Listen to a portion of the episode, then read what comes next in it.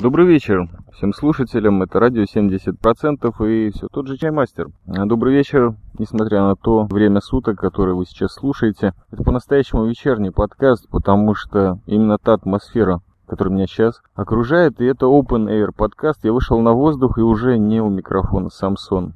Я тестирую новый девайс, вернее, он очень старый в моей жизни, но Звук, наверное, новый. Звук улиц города Апельсиновых Кущ. А подкаст будет посвящен одной такой теме, которая зажглась во мне буквально, наверное, месяц назад, а может быть и больше.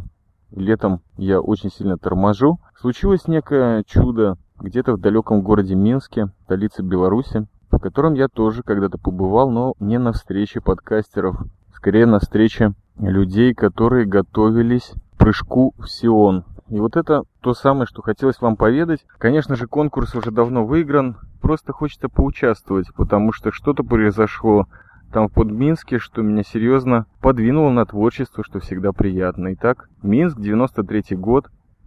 Я там оказался совершенно не случайно, даже, можно сказать, готовился к этому очень плотно, сдавал экзамены. И это был Путь в рамках программы, которая здесь в Сионе называется на Але 16, расшифровывает на аббревиатура как юноши и девушки приезжают в Израиль перед своими родителями. И так как это была экспериментальная программа, призванная притащить огромное количество людей до призывного возраста, чтобы закончили среднее образование в Израиле, получили аттестат зрелости, при том, что можно было вполне спокойно вернуться обратно туда, где ты родился, в ту же Латвию, например. Что некоторые товарищи сделали, тогда это было еще не совсем известно. Тогда нам были известны только общие пункты этой программы. Ну так вот, к Минску вернемся. Поехал я замечательно этот город где-то в начале августа 93-го, как уже сказал, такой плотной программой поучить иврит. Но замечательный куратор в Риге мне намекнул на то, что будет проверяться не только знание иврита в конце месяца, но еще и адекватность проживания в группе. То есть, насколько я приспособлен. Ты жить вне родителей где-то три года, то есть мы учились в Сионе с 10 по 12 класс. Меня это немножко тогда подорвало. В какой мере? Потому что это было что-то новое, что-то серьезно отличалось от э, той рутины, которая меня охватывала в Риге какая-то криминальная обстановка, дикие 90-е, постоянная езда зайцем в Риге на транспорте общественном. Кстати, зайцы меня преследовали и в Минске. Наверное, всем понятно, что идет речь о той замечательной валюте, которая так и называлась, по-моему, зайчики. И Минск тогда для меня представлялся такой сменой обстановки. Я был очень рад свалить с Риги и побыть где-то вдалеке от этого города, который к тому времени мне не то чтобы надоел, но довольно опасно было для меня в нем перемещаться и, по крайней мере, некомфортно. Итак, я приехал в Минск. Сразу же были деньги на руках, потому что приехал я с мамой, мама через день уехала обратно в Ригу. Как-то она решила меня сопроводить, потому что очень беспокоилась. И связано это с одним прикольным фактом, что никогда в своей жизни до вот этого вот 16-летия я не был ни в одной социальной группе, которая мог бы похвастаться, такой как летний лагерь, еврейский лагерь, пионер-лагерь. Именно с этим было связано страх моей мамы, которая была пионер-вожатой долгое время. И она не хотела для своего ребенка, для маленького чаймастера, вот всего этого experience а. Поэтому для меня это было впервые. И так я остался один. Первым делом я приехал и разместился вот в этом странном профтехучилище, по-моему, на улице Володарского. Спасибо Холе Моле, которая попыталась вместе со мной воссоздать эту ситуацию, как происходило это все в Минске, где я на самом деле жил. По-моему, мы нашли это место, но со стопроцентной уверенностью это заявлять нельзя. Но место было спокойное, и вообще Минск мне показался очень-очень спокойным городом относительно Риги 93 -го года. Тоже августа, как и сейчас, прошло 16 лет. И это интересно. Именно сейчас об этом говорить где-то в парке тоже спокойного, но уже сионского города. Итак, профтехучилище нас разместили, естественно, по землячествам. В комнате со мной оказалось еще два человека, тоже из Риги. Один понтовый мальчик, который заводил бешеные дискотеки, учился в еврейской школе, где эти дискотеки проходили, а также э, в общине еврейской. Я к ней никогда не принадлежал в Риге, вообще сторонился, по-моему, даже этого. Как-то сам читал Шалом Алейхма. И также мой тезка Дима, который был из самого дальнего и даже не знаю, туда не заглядывал, спокойного, наверное, района Риги. Вот так мы втроем поселились. Была смежная комната, где трое человек из Эстонии поселились одного как-то у меня тогда поперла фишка давать людям прозвища. Но это детство. Даже несмотря на то, что 16 лет, хотелось немножко той легкости, которая в течение этого года, 93-го, довольно тяжелого в моей жизни, не присутствовала. А в Минске как-то накрыло. И первым делом я наклеил карту Африки над изголовьем своей кровати, потому что тогда плотно слушал Боба Марли, Джимми Клиффа и прочих людей, которых мог через Европу Плюс, MTV, где-то там за окном магазина чекового или валютного рассмотреть, вот этих людей я пытался нарыть и послушать. Ну, а также музыку панк. Чувак из Риги слушал очень плотно группу Cure, а также прорубался Кастанеды. Вот тогда впервые я услышал это имя. И было очень странно. Сейчас, наверное, это уже само собой разумеющееся, но я тогда до Кастанеды не добирался, лишь отдаленно слушал, о чем говорил Антон. Буквально в первый вечер, либо второй, зашли к нам некоторые девочки. Эта группа я немало сказал, был объединенной. Вся Прибалтика, то есть Литва, Эстония и Латвия, все те, кто прошли входные экзамены для этой программы на Але-16, попали в Минск вместе со всей Белоруссией. Вот так объединили нас, возможно, потому что это было дешево, возможно, потому что действительно место было более спокойное. И зашли девочки, спросили, что это у тебя за карта над головой. Я сказал, ну что, непонятно? Я же негр. И так я где-то на 4 или 5 лет получил свое первое прозвище, которое мне понравилось. Негр или негра. Но не об этом, наверное, хотелось бы рассказать, а может быть о том главном, что произошло со мной в Минске, это встреча с замечательным языком, который называется иврит. Тогда еще в голове у меня сидела а только одна аналогия, что это древнееврейский. До этого не встречался с ним, может быть, видел какие-то фотографии этих букв. Но вот я к нему прикоснулся там, через учебник Шаат Иврит. Это было, может быть, чудо, которое я пытаюсь осознать только сейчас, но это произошло именно в Минске, потому что самого города как такового я не ощущал. Мы немного путешествовали, нас достаточно редко выпускали в город, только централизованно, возможно, только деньги поменять. Я этим не занимался, помню эти ларьки, где стояли разводящие товарищи, разводящие население на валюту, но они как-то относительно рижских цыган на вокзале выглядели как-то безобидно, просто были более плотные. Были на природе. Самое интересное, что мы соблюдали субботы. Это было тоже впервые там в Минске, как и открытие ивриту. И люди просто спали, в основном отдыхали, потому что в пятницу нам как-то устраивали такую легкую дискотеку, чисто для нас. Посетителей особо не было, только несколько ребят из Минска пригласили своих товарищей, вот эту дискотеку они замутили, и там впервые я танцевал жесткая пога за границей. Прыгая через свечки, без майки, с одним замечательным бразером Денисом из Бреста. И Сава прекрасно тоже слушал музыку панк и был таким же порванным, как и я, наверное. Если это возможно, конечно. У того человека, который привез музыку, была группа Exploited. И вот тогда я впервые услышал ее вживую, когда кто-то другой поставил, а не я. На рюкзаке этого человека была наклейка Dead Kennedys. Был приятно удивлен, что в Минске тоже есть такая замечательная альтернатива. Непростые здесь люди. Это было приятно. Помимо тех, с которыми мы жили, учили иврит, мы, конечно, были поделены сразу на группы. Я не знал иврита, поэтому попал в самую последнюю, четвертую. Были люди, которые учились в еврейских школах, они уже знали, например, алфавит или читать, писать.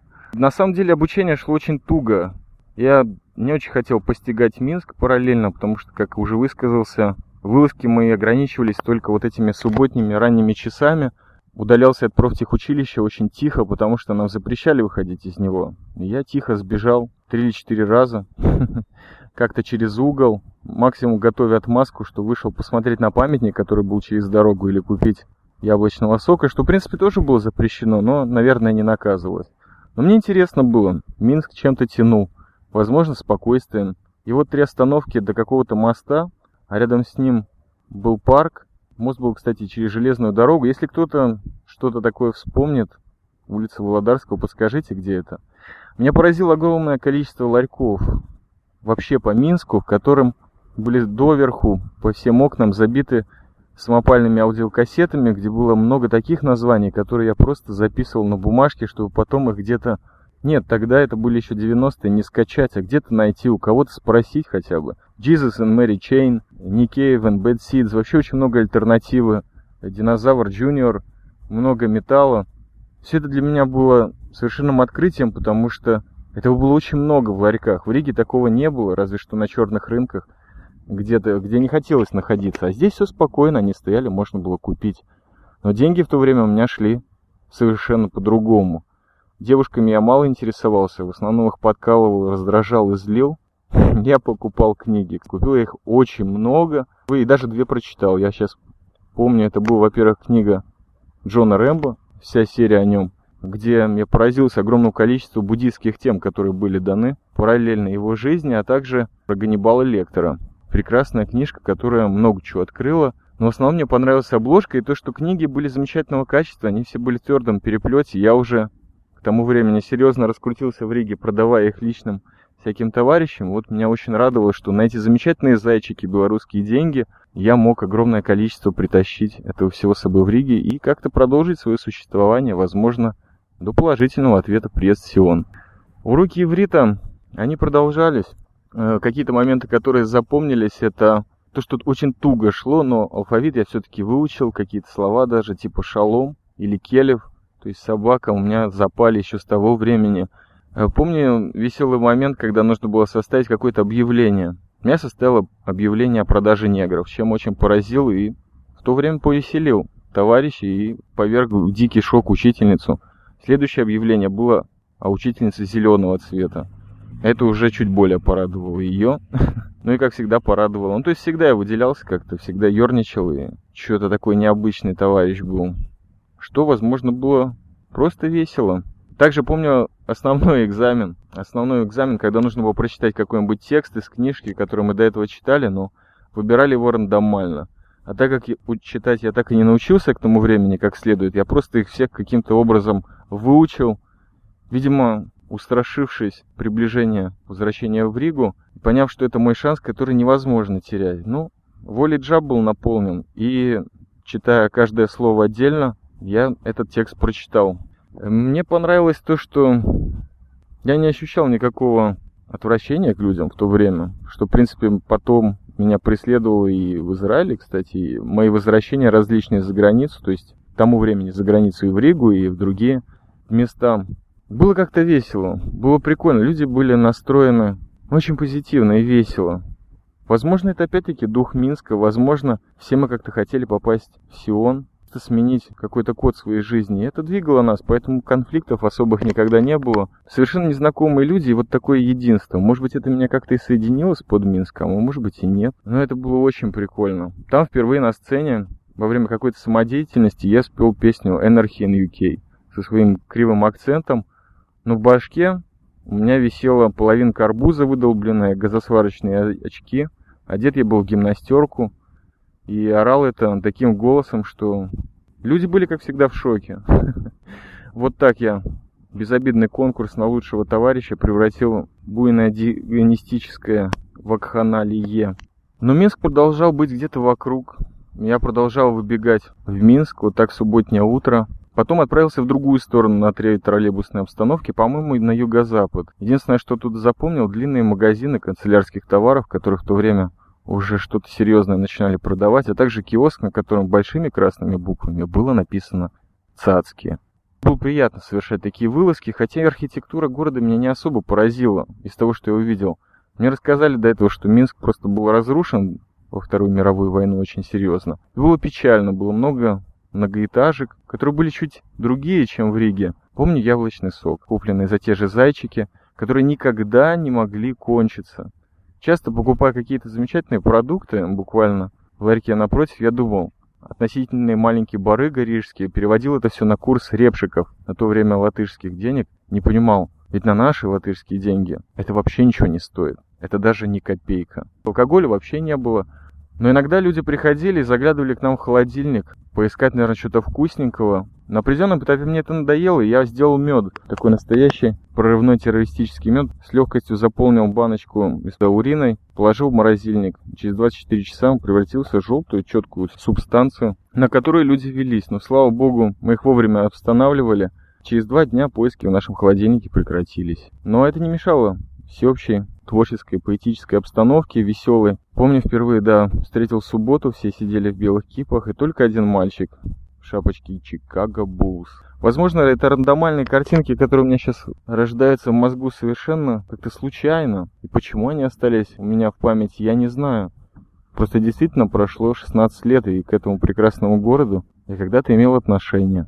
Там прикоснулся к этому замечательному языку иврит, который мелодичный, который хочется выучить со страшной силой, просто полностью его узнать. Это был мой, наверное, действительно первый реальный шажок в Сион, о котором я столько рассказываю в своих подкастах. И это был Минск, в котором я впервые, наверное, познал радость единения с людьми, которые объединены одной очень-очень реальной целью. Но тогда я этого всего не осознавал, я просто плыл по течению. Возможно, в свои 16 лет, как обычный веселый ребенок, которому вот так посреди какой-то чернухи дали оторваться. Огромное количество книжек, впечатлений. И помню автобус, когда все уезжали, очень много людей плакало, как в автобусе, так и провожающие оставшиеся минчане. Это было впервые, когда я увидел эмоции вокруг себя, направленные и на меня тоже, потому что со многими подружился. Это был первый шажок в Сион. Он был сделан в Минске, тогда еще не под.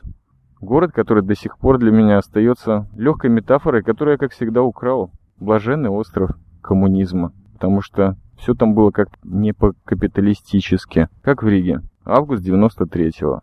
Привет под Питер.